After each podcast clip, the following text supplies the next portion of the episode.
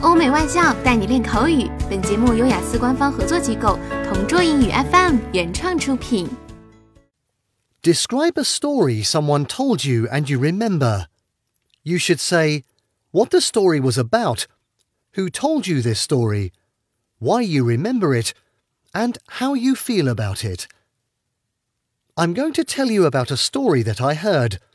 I heard it on the radio a few days ago, so I can remember it well. It was about a wild bird which is quite big and black. I'm not sure what kind of bird it was, but it was a common one. Well, one day a little girl was giving food to a group of birds in her garden while her mother was helping her. Then the wild bird came in the garden to take some food, but the little girl didn't notice it.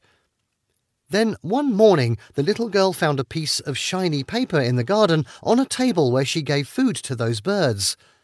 The paper was quite pretty, so she took it into the house. After that, there was something on the same table every morning. It was always something shiny and pretty, but small. Nobody could understand where these things were coming from. Anyway, a few weeks later, the little girl woke up early and she decided to figure out what would happen on the table. So she watched the table from the window of her bedroom she saw a big black bird coming to the table and leaving something shiny there.